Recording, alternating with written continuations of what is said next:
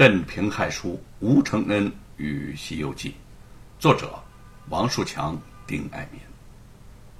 众人正听得起劲儿，圈外忽然一阵骚乱，几个公差一边挤进去，一边赶散人群，喝道：“走开，走开，都给我走开！”听书的人们惊怕的四散逃开。一个公差上前对着说书人大声喝道：“住口！”你又想在这儿妖言惑众？我已经警告你多少回了啊！这书不能说，你屡次违抗官府的命令，我看你是不想好好活了。说书人的脸上怒色涌起。我说《西游记》说孙悟空何罪之有啊？不是我不想好好活了，是你们官府不让我好好活呀！嗯。哼哼，随便你说破天儿，这次啊，我不能放过你。我若再放过你，县大老爷他也不能放过我了。哎，哎，你不是能说吗？有话面见大老爷说去。来人，把这个卖弄嘴皮子的家伙给我锁起来。他说着话，便有两个公差抖着链子冲上前去，想要抓人。吴承恩站在人群中，看得分明。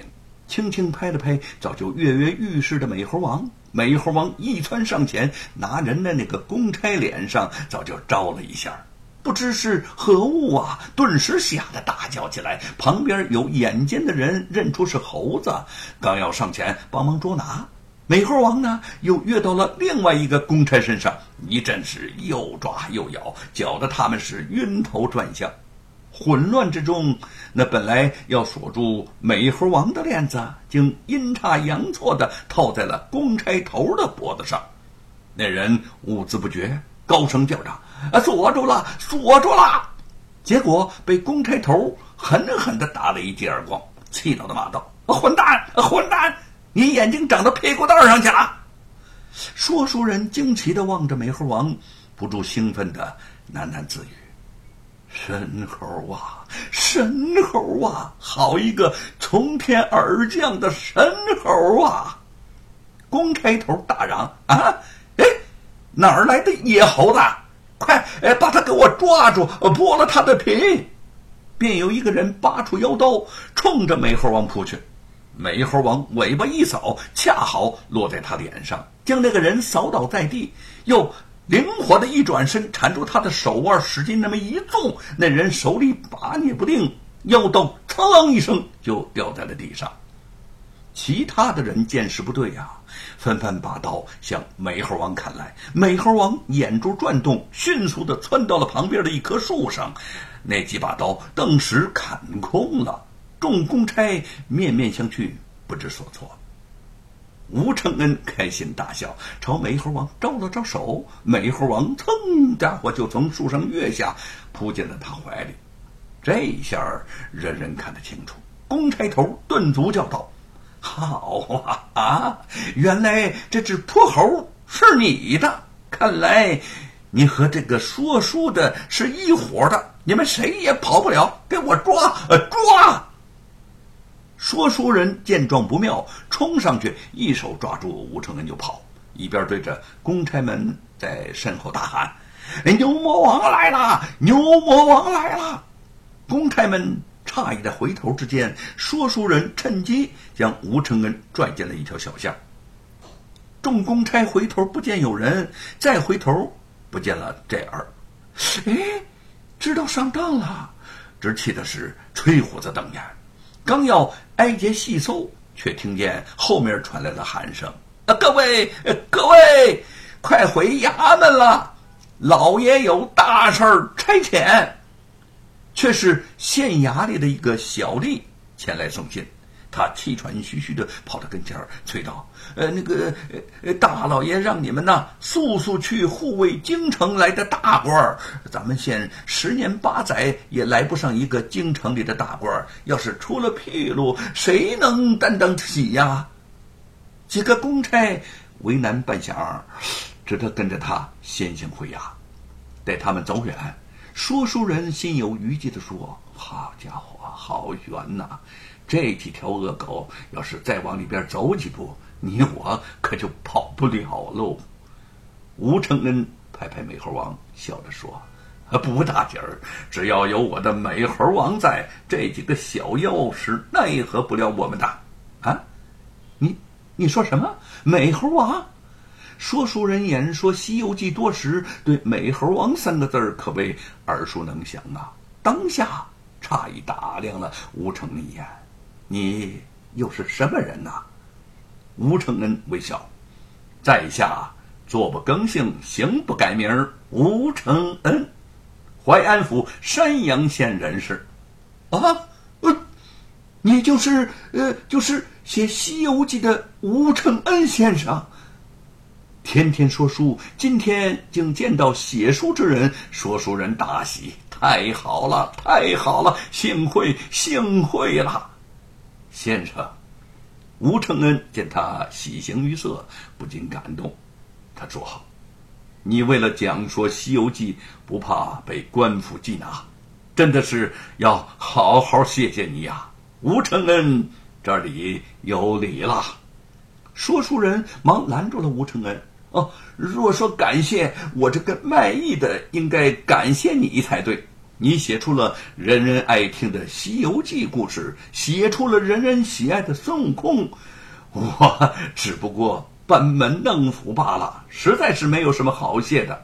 啊，呃呃，这这样吧，既然你刚才说了咱们见面是缘分，那咱就谁也别和谁客套了。咱找一个地方好好聊聊《西游记》，怎么样？